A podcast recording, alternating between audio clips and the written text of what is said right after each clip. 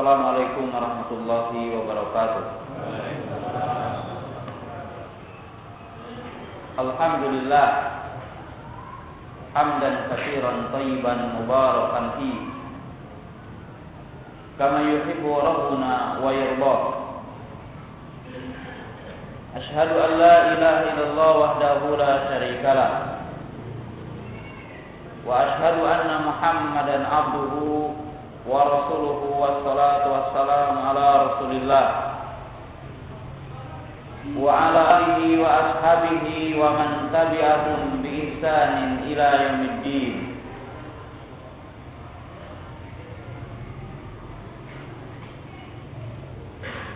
Ya ayyuhalladzina amanu taqullaha haqqa tuqatih. Wa la tamutunna illa wa antum muslimun I'lam rahimakumullah fa inna khairal hadits kitabullah. Wa khairal hadi hadi Muhammad sallallahu alaihi wasallam. Wa syarrul umuri muhdatsatuha wa kullu muhdatsatin bid'ah. Wa kullu bid'atin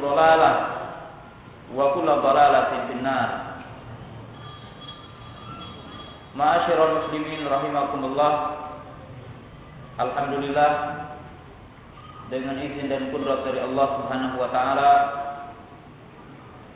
pada kesempatan malam yang bahagia ini kita dapat berkumpul di majelis yang mulia ini. Dan pertemuan di tempat ini bagi saya adalah merupakan pertemuan yang kedua setelah pada tahun yang lalu kita pernah membahas satu pembahasan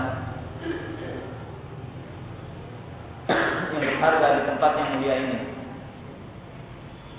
Dan alhamdulillah pada kesempatan malam hari ini kita dapat bertemu kembali di majelis yang mulia ini. Pembahasan pada malam yang berbahagia ini dengan judul Tegar di atas sunnah. As-sabatu ala sunnah. Ikhwatu iman rahimakumullah. Sebelum kita menjelaskan pembahasan yang berkaitan dengan judul tegar di atas sunnah di mana di dalamnya kita akan bahas sebab asbabati ala sunnah. Sebab-sebab seseorang bisa tegar di atas sunnah. Maka pembahasan pada malam hari ini berkisar pada tiga bahasan utama yang pertama kita akan bahas makna sunnah. Yang mana kita membahas tentang tegar di atas sunnah. Apa yang dimaksud dengan sunnah? Yang kedua, kita akan bahas tentang hakikatul fitnah. Hakikat fitnah yang dengannya kita akan diuji. Kemudian kita diperintahkan tegar di atas sunnah. Yang ketiga kita akan bahas asbab asbabatu ala sunnah. Sebab-sebab tegar tegak di atas sunnah. Kenapa kita mesti membahas tentang sunnah terlebih dahulu. Sebab ketika kita diperintahkan tegar di atas sunnah dan kita mendapatkan keutamaan dan pujian dari Allah Ta'ala dan Rasulnya bagi orang-orang yang tegar di atas sunnah maka mesti dia memahami tentang hakikat sunnah yang dimaksud di dalam judul yang kita bahas dalam kesempatan malam yang berbahagia ini. Tentunya pembahasan sunnah pada malam hari ini kita tidak akan secara detail menjelaskan tentang hakikat sunnah. Karena inti pembahasan pada malam hari ini adalah berkaitan dengan masalah tegar di atas sunnah. As-sunnatu lughatan bimakna at-tariqatu aw sirah mahmudah atau madmumah. Sunnah secara bahasa adalah at-tariqa aw yaitu jalan yang ditempuh. At-tariqatu al-masluka, jalan yang ditempuh. Baik jalan itu terpuji ataupun tercela. Seperti kita melihat di dalam hadis man sanna sunnatan hasan wa man sanna sunnatan sayyi'ah. Wa amma sunnah fil istilah fatanqasimu ila qismain. Sunnah bima'na al-khasah wa sunnatu bima'na al-'amah. Adapun sunnah secara istilah yang disebutkan oleh para ulama ahli sunnah, para ulama kaum muslimin, maka sunnah memiliki dua makna dan digunakan pada dua sisi. Sunnah bermakna khusus dan sunnah yang artinya umum. Wa amma sunnah bimakna al-khas faqad ikhtalafa al-ulama'u fi ta'biriha. Biikhtilafil funun awil fan alladhi yumarisuhu al-ulama. Adapun sunnah secara khusus, maka para ulama berbeda-beda dalam mengartikan sunnah tergantung ilmu yang dipelajarinya. Pematalan as-sunnatu indal fuqaha fahiya mutaradifah ma'al istihbab. Sunnah menurut para fuqaha identik dengan istihbab, identik dengan mustahab, yaitu yang diperintahkan oleh syariat tidak sampai kepada wajib. Faidah suila al-alim masalah mahukmu hadza Faqala hadza sunnah. Apabila seorang alim ditanya tentang sebuah hukum, apa hukumnya ini? Maka dia mengatakan sunnah umpamanya. Yang dimaksud adalah bukan wajib. Wa sunnatu inda al-muhaddisin, ghairu sunnah inda al-fuqaha. Sedangkan sunnah menurut para ulama muhaddis itu adalah beda dengan istilah para fuqaha. Faqalu as-sunnah hiya mutaradifah ma'a al-hadis ay manukila an Nabi sallallahu alaihi wasallam qawlan wa fi'lan wa taqriran.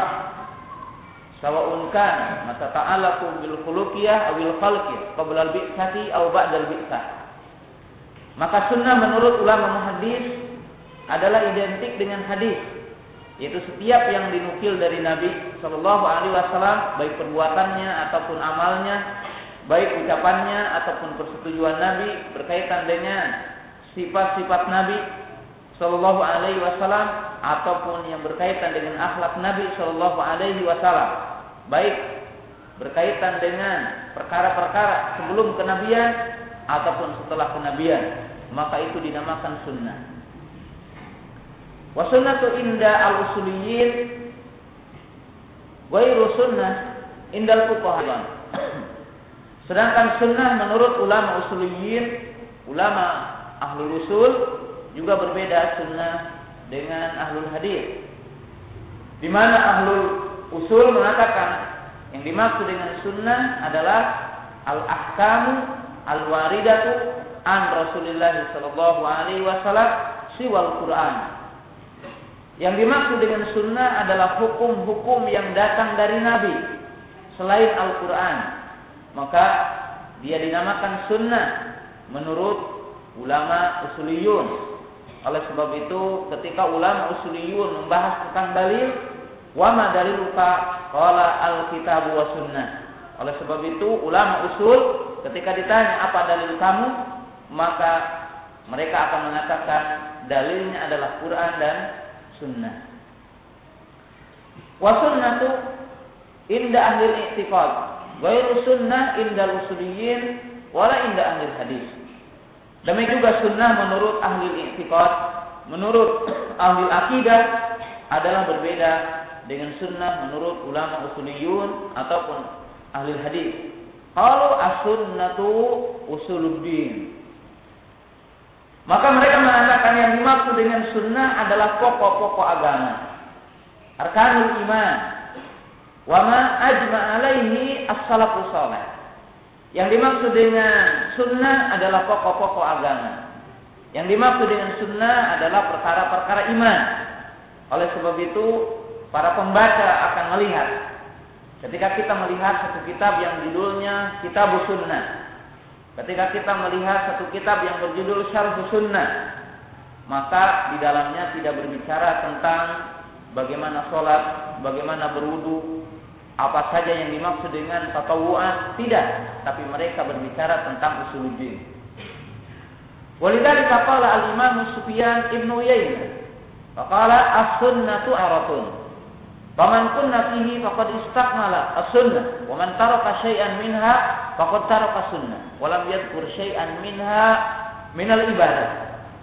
Wa innama min usuluddin. Al-Imam Sufyan Ibn Uyainah beliau pernah menyebutkan tentang sunnah dan beliau mengatakan sunnah pokoknya ada sepuluh. Barang siapa yang ada sepuluh poin pada orang itu dia dikatakan ahli sunnah. Barang siapa yang menyelisihi salah satunya di antara poin yang sepuluh, maka dia bukan ahli sunnah. Apa saja yang sepuluh? Beliau mengatakan isbatul qadar, takdimu Abi Bakrin wa Umar, isbatu adabil qabri, isbatul haudi, isbatul sirat, isbatul hisab, al-imanu qawlun wa amalun, yazudu bi ta'ah wa yanqusu bil ma'siyah ila akhirih. Yang penting beliau menyebutkan tentang usul iman, pokok-pokok iman dan bukan berkaitan dengan perkara-perkara tatawu'at ataupun mustahab. Kemudian as-sunnatu indal mutaakhirin. Sunnah menurut ulama mutaakhirin ataupun indal muhaqqiqin qalu as-sunnatu hiya muqabilatun ma'al bidah. Kadang-kadang sunnah digunakan untuk mutaakhirin adalah lawan dari bidan. Di mana orang dikatakan fulan sunni, ai laisa min ahli bidah. Fulan ala sunnah, ai la ala bidah. Jika seorang dikatakan sunni, maksudnya adalah bukan syi'i, bukan khariji, bukan murji, bukan qadari, bukan jahmi, bukan mu'tazili. Jika seorang dikatakan sunni, berarti dia bukan syiah Berarti dia bukan khawarij. Berarti dia bukan murjiah. Berarti dia bukan mu'tazilah. Berarti dia bukan jahmiyah. Tapi dia adalah ahli sunnah. Maka dikatakan fulan sunni.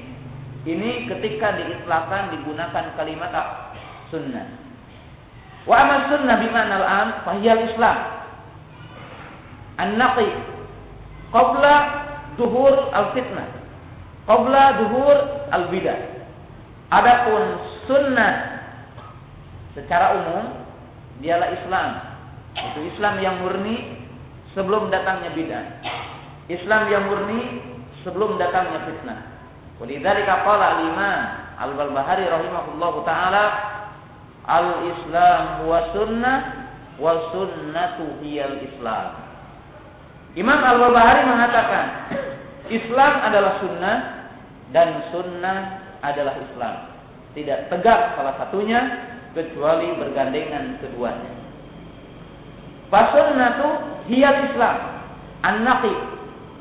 Jadi sunnah dalam arti yang umum adalah Islam itu sendiri. Yaitu Islam yang murni, Islam yang masih bersih, yang ditinggalkan oleh Nabi Shallallahu Alaihi Wasallam. Oleh sebab itu para ulama mengatakan as-sunnatu hiya al-hadiyu allati kana 'alaiha an-nabiy sallallahu alaihi wasallam wa ashabuhu wa tabi'un wa tabi'un tabi'in wa a'immatu ahli sunnati ila yaumina hada. Maka yang dimaksud dengan sunnah yang kita diperintahkan komitmen kepadanya, yang kita diperintahkan untuk tegar di atasnya, yaitu apa? Petunjuk yang dilalui, yang ditempuh oleh Nabi Shallallahu Alaihi Wasallam, para sahabatnya, para tabiin, para tabiun tabiin, dan para ulama ahli sunnah dari zaman ke zaman sampai hari ini. Maka itu yang dimaksud dengan apa? Sunnah. Jadi sunnah adalah tiada lain adalah Islam, an-naqi. Islam yang murni, Islam yang bersih sebelum datangnya khawarij, sebelum datangnya qadariyah, sebelum datang murji'ah dan ahli bid'ah yang disebutkan oleh para ulama. Ini yang dimaksud dengan apa? Sunnah.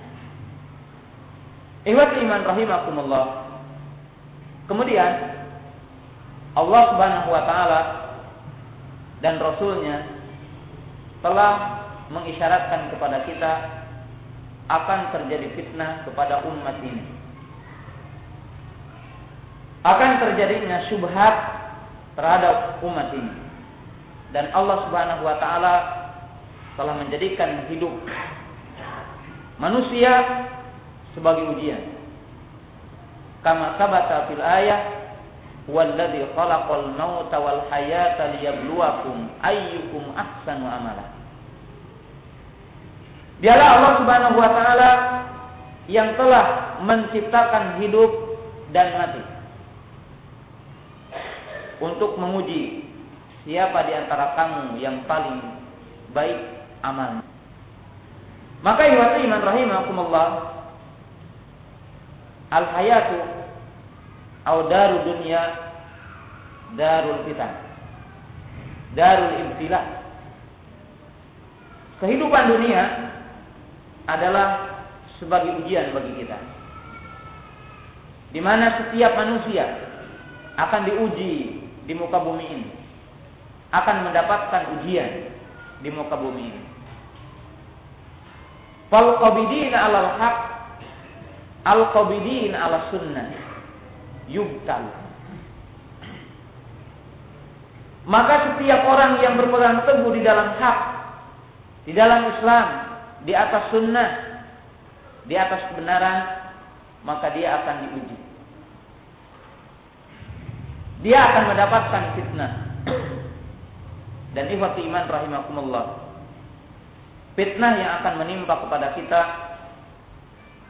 disebutkan di dalam bahasa Al-Quran dan Sunnah mencakup empat fitnah yang pada intinya akan kita gabungkan menjadi dua. Ikhwat iman rahimakumullah. Fitnah yang akan menimpa kepada kita dalam kehidupan dunia ini tidak akan lepas dari empat poin. Poin yang pertama adalah al-ibtila bil masaib di mana setiap manusia akan ditimpa musibah, akan diuji dengan musibah. Sebagaimana Allah Taala berfirman, "Walanabluwannakum bisyai'in minal khawfi wal ju'i wa nafsi minal amwali." Di mana Allah Taala telah menjelaskan dan benar-benar kami akan menguji kalian dengan apa? Dengan rasa takut, dengan kelaparan, dengan kurangnya harta. Bil maut wa bil marad. Di mana kita akan diuji dengan apa? Dengan rasa takut, dengan berkurangnya harta, dengan rasa lapar, dengan kematian, dengan sakit. Setiap orang akan diuji dengan ibtila ini. Dan tidak ada seorang pun yang akan lepas Bahkan para nabi pun mendapatkan ujian. Bahkan semakin tinggi keimanan seorang akan semakin tinggi ujian dari Allah Subhanahu wa taala. Apa tujuan dan hikmah dari ujian tentang musibah ini? Sangat banyak hikmahnya. Di antaranya adalah lirab darajat untuk mengangkat derajat seseorang Di antaranya adalah liroknya khotoya untuk mengangkat dosa kita, untuk menghapus dosa kita. Dan di antaranya adalah untuk memisahkan bainal ahlil haq wal batil, antara al haq wal batil. Yang kedua, kita pun akan diuji dengan apa? Binikmati. Bil amwal, bidunya, bil manzilah, di mana manusia pun akan diuji oleh Allah Subhanahu wa taala dengan kedudukan, dengan harta, dengan anak, dengan istri, dengan berbagai nikmat. Wa'lamu annama amwalukum wa auladukum fitnah. Ketahuilah sesungguhnya harta-harta kalian, anak-anak kalian adalah fitnah. Ihwatu iman rahimakumullah, kedudukan, di mana Hudzaifah bin Yaman pernah menyatakan ketika Umar bertanya, fitnatu rajul fi malihi wa ahlihi wa jiranihi tukaffiruha as-salatu wa sadaqatu wal amru bil ma'ruf wa nahyu 'anil munkar. Di mana Hudzaifah pernah menjelaskan tentang fitnah yang akan menimpa kepada kita. Fitnah dengan harta, fitnah dengan tetangga, fitnah dengan keluarga, yang akan dihapus dengan sholat, dengan sodako dan amar ma'ruf nahi munkar. Maka kita akan difitnah. Yang ketiga adalah asyahawat. Kita akan diuji dengan syahwat. Kama sabat fil ayat Zuyyina lin-nasi hubus syahawati minan nisa'i wal bani ila akhiril ayat. Di mana manusia akan diuji dengan kecintaan kepada apa? Kepada wanita, kepada harta, kepada anak, kepada emas, kepada perak. Bahkan telah dinyatakan oleh Nabi Shallallahu Alaihi Wasallam, "Ittaqud dunya wattaqun nisa." Fa inna awala fitani ala bani Israel kanat fin nisa. Bahkan Nabi Shallallahu Alaihi Wasallam bersabda, bertakwalah kamu menghadapi dunia dan bertakwalah kamu menghadapi wanita, karena fitnah yang paling pertama menimpa kepada bani Israel. Yang menyebabkan sebagian mereka kufur kepada Allah, yang menyebabkan mereka berpaling daripada perintah-perintah Allah, yang menyebabkan mereka itu menentang para nabi, menolak perintah para nabi. Disebabkan mereka mengikuti syahwat. Disebabkan wanita, maka ini telah dinyatakan di dalam ayat Al-Qur'an. Dinyatakan di dalam hadis Sedangkan yang keempat adalah fitnah syubuhat. Fitnah akan timbulnya syubhat, kesamaran. Dan ini yang kita bicarakan secara khusus pada kesempatan malam yang berbahagia ini. Yaitu apa? Buhurul fitnah. Akan timbulnya fitnah. Yang fitnah ini kaum muslimin lebih besar dan akan lebih dahsyat ketimbang fitnah yang lainnya. Yaitu apa? Fitnah subhat. Munculnya ahlu bid'ah. Munculnya kesesatan. Kita lihat kepada beberapa hadis yang menjelaskan tentang fitnah ini. Yaitu fitnah syubhat. Qala Umar Ibn Khattab radhiyallahu taala Man minkum yadri al-fitnah allati akhbaraha Nabi sallallahu alaihi wasallam. Faqala Hudzaifah ana ya Amiral Mukminin fitnatu rajuli fi malihi wa ahlihi wa jiranihi tukaffiruha salat wa sadaqatu wal amru bil ma'ruf. Faqala Umar laisa an hadza as'alukum walakin al fitnatu allati tamuju kama yamujul bahar Faqala malak fa inna bainaha wa bainaka bab. Faqala Umar hal tuktahu an tuksar. Qala tuksar. Idan tuktahu abada. Umar bin Khattab pernah bertanya, siapa di antara kalian yang tahu fitnah yang dihabarkan oleh Nabi Shallallahu Alaihi Wasallam? Kata Hudayfa aku, karena Hudayfa adalah orang seorang sahabat yang tahu tentang rahasia yang menghafal hadis-hadis yang berkaitan dengan fitnah. Beliau mengatakan yaitu fitnah seseorang dengan hartanya, dengan keluarganya, dengan tetangganya. Yang bisa dihapus dengan apa? Dengan harta, sodako, sholat dan amar ma'ruf nahi munkar. Kata Umar, bukan itu yang aku tanya. Tapi fitnah yang keberadaannya, yang sifatnya adalah seperti gelombang lautan. Jadi dahsyat fitnah ini. Besar fitnah ini. Yang dinyatakan dalam hadis yang lain, fitnah ini saking dahsyat bahwasanya orang yang duduk lebih baik ketimbang orang yang berdiri. Orang yang berjalan, orang yang berdiri lebih baik ketimbang orang yang berjalan. Orang yang berjalan lebih baik ketimbang orang yang lari. Dan orang yang memisahkan uzlah ketika terjadi fitnah lebih baik ketimbang orang yang menceburkan diri kepada fitnah itu. Maka Nabi Shallallahu Alaihi Wasallam memberitakan tentang ini. Kata Hudzaifah, saya pun tahu tentang ini. Akan tetapi kata Hudzaifah, ingat bahwasanya fitnah dengan engkau itu ada pintunya. Jadi fitnah dengan engkau itu ada pintunya. Maka Umar bertanya, apakah pintu itu dibuka atau pintu itu didobrak, dipecahkan. Kata Hudzaifah tuksar. Kalau begitu, kata Hudzaifah didobrak, dipecahkan. Maka kata Umar, kalau begitu fitnah ini akan senantiasa terbuka, menggelinding pada kita. Apa yang dimaksud dengan fitnah ini? Ihwat iman rahimakumullah. Dalam kesimpulannya fitnah akan menimpa kita adalah dua. Pada intinya adalah fitnah tu syubuhat wa fitnah tu syahwat. Di mana akan menimpa kepada kaum muslimin dua perkara yang menyebabkan hilang kekuatan kaum muslimin.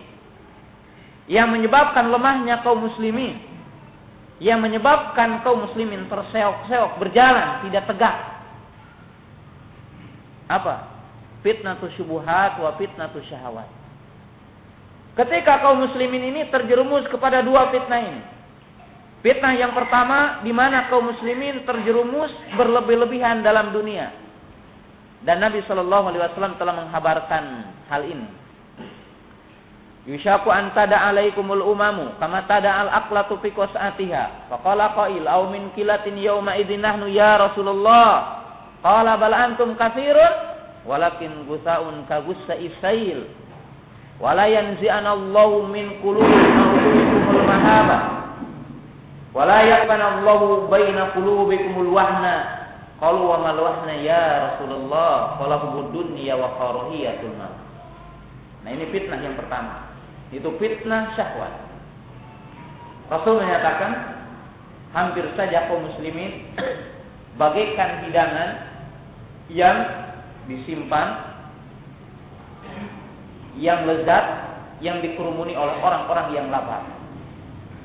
Hadis ini menunjukkan bahwa kaum muslimin lemah. Di mana orang-orang kafir digambarkan bagaikan anjing-anjing yang lapar. Mereka akan mengambil dan mereka akan mengambil bagian dari kaum muslimin ini. Maka para sahabat bertanya, apakah hari itu kaum muslimin sedikit? Maka Rasul mengatakan bahkan kalian banyak.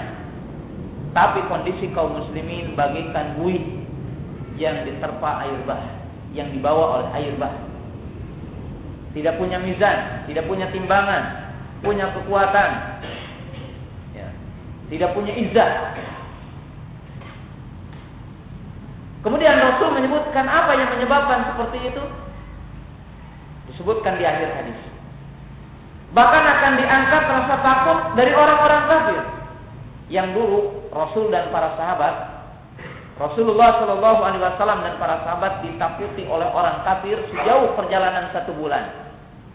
Apabila akan terjadi peperangan selama satu bulan perjalanan, orang kafir telah takut dengan kekuatan kaum muslimin, dengan izahnya kaum muslimin. Ikhwatu iman rahimakumullah. Kemudian dalam hadis itu dinyatakan dan akan dilemparkan, akan dimasukkan kepada kaum muslimin penyakit wahan. Para sahabat bertanya, bertanya, apa yang dimaksud dengan wahan?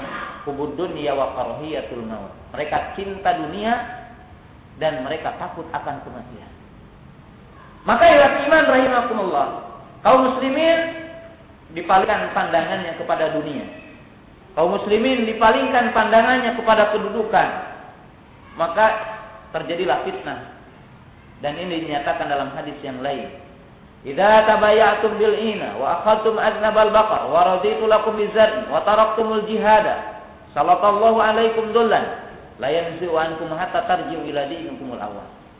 Dalam hadis yang kedua juga dinyatakan bahwa ia menyebabkan kondisi kaum muslimin diterpa fitnah, dilanda fitnah disebabkan kaum muslimin tidak tahu lagi perkara yang halal dan haram dalam kehidupannya. Mereka terbuai dengan kehidupan dunia, kita terbuai dengan kehidupan dunia, terbuai dengan kedudukan. Sehingga untuk mencapai kedudukan itu, mencapai dunia ini, kita la yubali ayul halal ayul haram. Kita tidak lagi memperhatikan mana yang halal, mana yang haram. Sebab Nabi menyatakan, Apabila kalian telah berjual beli dengan ini, salah satu bentuk riba. Kita bertanya sekarang, berapa persen kaum muslimin yang tidak terjebak bidah apa riba? Para ulama kita mengatakan, hari ini kita orang yang tidak terjerumus kepada riba, paling tidak kita mencium debunya riba ini. Bukankah kita tidak bisa melakukan sesuatu kecuali melewati perkara riba? Sedangkan Nabi Shallallahu Alaihi Wasallam menjelaskan apabila kalian telah berjual beli dengan riba dan kalian memegangi ekor sapi bercocok tanam, yang dimaksud bukan pelarangan berternak, bukan pelarangan bercocok tanam, tapi dalam hadis ini yang dimaksud bulu berlebihan. Sebab disebutkan dalam hadis ini dan kalian meninggalkan jihad, meninggalkan tolabul ilmi, meninggalkan dakwah, meninggalkan amar ma'ruf nahi munkar. Maka ihwatu iman rahimakumullah kata Nabi Shallallahu Alaihi Wasallam akan dikuasakan kepada kalian orang-orang kafir. Akan menjadi lemah kalian. Akan memimpin kepada kalian adalah orang-orang yang dolim kalian akan didolimi kalian menjadi kaum yang lemah. Dan Allah Ta'ala tidak akan mengangkat kehinaan itu dari kalian sehingga kalian kembali kepada agama semua sehingga kalian kembali kepada agama semula. Ini iwatu iman rahimahumullah fitnah yang pertama yang menimpa kepada kita. Kemudian dalam hadis Abi Sa'labah Al-Jusani. Hadis hadis Abi Sa'labah Al-Jusani. Datang seorang tabi'in mendatangi Abi Sa'labah Al-Jusani. Kaifa tasna'u bihadhil ayat? Faqala ayu ayatin dak? Qala alaikum anfusakum la man man bola idah tadaitum. Ada seorang tabi'in datang kepada Abi Sa'labah Al-Jan. Wa fi riwayah wa qala ba'duhum al-Hushani.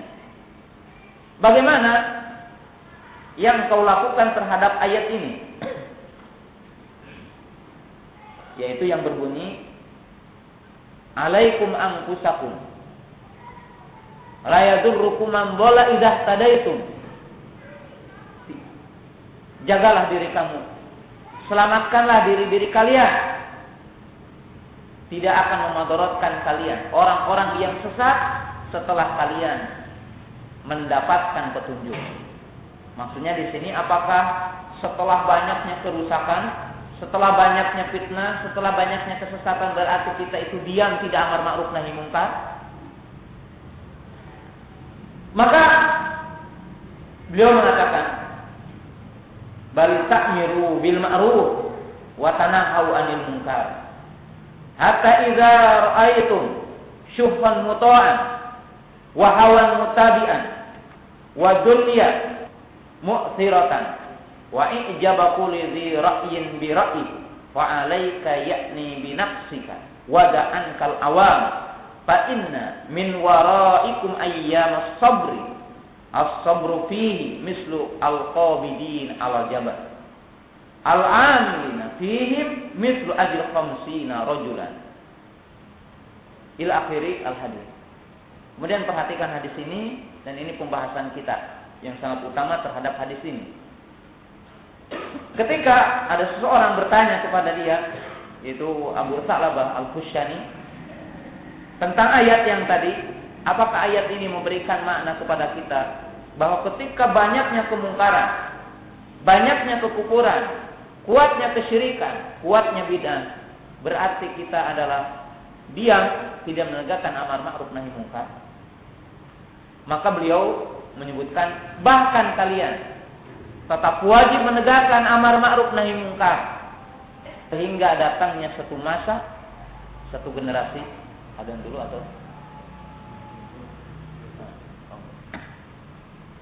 Kemudian beliau mengatakan bahkan kalian mesti menegakkan amar ma'ruf mengingkari kemungkaran sampai datangnya satu masa dan engkau melihat satu kelompok manusia yang memiliki tiga sifat. Apa sifat-sifat mereka itu? Yang pada waktu itu fitnah semakin besar ketika umat ini memiliki tiga sifat. Apa? Yang pertama, kebahilan yang diikuti. Di mana kaum muslimin ditimpa sifat bakhil. Bersikap pikir telah diikuti. Kemudian yang kedua apa? Hawa nafsu yang diikuti. Jadi Al-Quran, Sunnah, perintah Allah dikesampingkan. Mereka mengikuti hawa nafsu. Yang ketiga, setiap setiap kelompok merasa takjub dengan pendapatnya. Kelompok yang A mengatakan ini yang paling benar. Kelompok B dia mengatakan ini yang paling benar. Satu orang mengatakan pendapat saya yang paling benar, yang lain mengatakan seperti itu. Maka ikhwatu iman rahimakumullah kata Nabi Shallallahu alaihi wasallam. Apabila masa datang seperti ini, maka kata Nabi Shallallahu Alaihi Wasallam, maka jagalah diri diri kalian. Selamatkanlah diri dari kalian. Kemudian apa? Biarkan orang-orang awam. Dalam arti di sini bukan berarti tidak menegakkan amar ma'ruf nahi. Kemudian kata Nabi Shallallahu Alaihi Wasallam, maka orang-orang yang berpegang teguh kepada kebenaran, kepada Islam yang murni, berpegang teguh kepada sunnah, bagikan orang yang memegang bara api. Kenapa? Karena sendirian. Sedangkan yang mengingkari kita begitu banyak dan kita akan jelaskan nanti poin-poin. Maka Nabi Shallallahu Alaihi Wasallam mengatakan orang yang berpegang teguh pada waktu itu akan mendapatkan ganjaran 50 orang di antara kamu kepada para sahabat.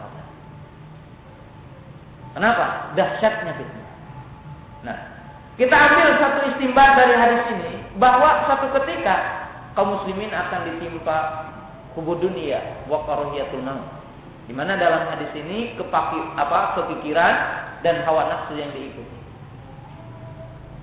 Nah, ini yang berkaitan dengan dunia. Jadi kaum muslimin berkaitan dengan dunia. Wa Syekhuna Muqbil Ibnu Hadi rahimahullahu taala beliau menyebutkan dalam beberapa risalahnya ketika beliau menyebutkan apa yang menyebabkan kaum muslimin ditimpa musibah dan malapetaka hari ini. Beliau menyebutkan salah satunya kaum muslimin telah ditimpa tentang hubud dunia wa qariyatul maut. Beliau menyebutkan adapun masyarakat kaum muslimin maka mereka tanapus tentang dunia. Di mana mereka berlomba-lomba dengan dunia sehingga mereka tidak melihat lagi halal dan haram. Sedangkan para pemimpinnya mereka dilalaikan dengan kedudukan sehingga mereka tidak melihat lagi bolim dan keadilan. Demikianlah Syekh rahimahullah taala menyatakan tentang kondisi kaum muslimin. Dan hal itu dinyatakan juga oleh Imam Ash-Shawqani rahimahullah taala. Bisa dilihat dalam Muqaddimah Fathul Qadir yaitu tafsir Imam Syaukani. Di mana Imam Syaukani mengatakan kondisi kaum muslimin pada zamannya dibagi kepada tiga kelompok. Beliau mengatakan atbaul hukam man sakana fil Madinah wa man sakana fil bawadi.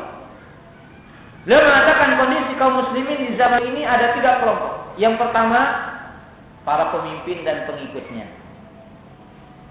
Yang kedua adalah orang-orang yang diam di perkotaan. Diam di kota-kota. Yang ketiga adalah orang yang diam di pedesaan.